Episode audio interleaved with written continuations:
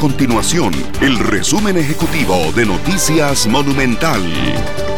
Hola, mi nombre es Fernando Muñoz y estas son las informaciones más importantes del día en Noticias Monumental. Costa Rica registra hasta este jueves 830 casos confirmados de COVID-19 con un rango de edad de 1 a 87 años. Asimismo, las autoridades registraron casos nuevos, cuatro en total, de transportistas a los que no se les autorizó el ingreso al país por tener resultado positivo en la prueba de COVID-19 en otras informaciones, el Ministerio de Economía, Industria y Comercio, el Ministerio de Planificación y el presidente de la República, Carlos Alvarado, firmaron una nueva directriz para simplificar 119 trámites en las entidades del gobierno central. La iniciativa pretende que los trámites se puedan reducir mediante el uso de una declaración jurada con el fin de acelerar los principios de eficiencia y eficacia en la administración pública.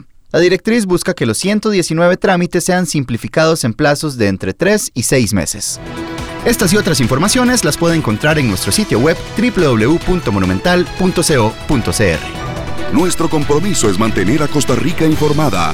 Esto fue el resumen ejecutivo de Noticias Monumental.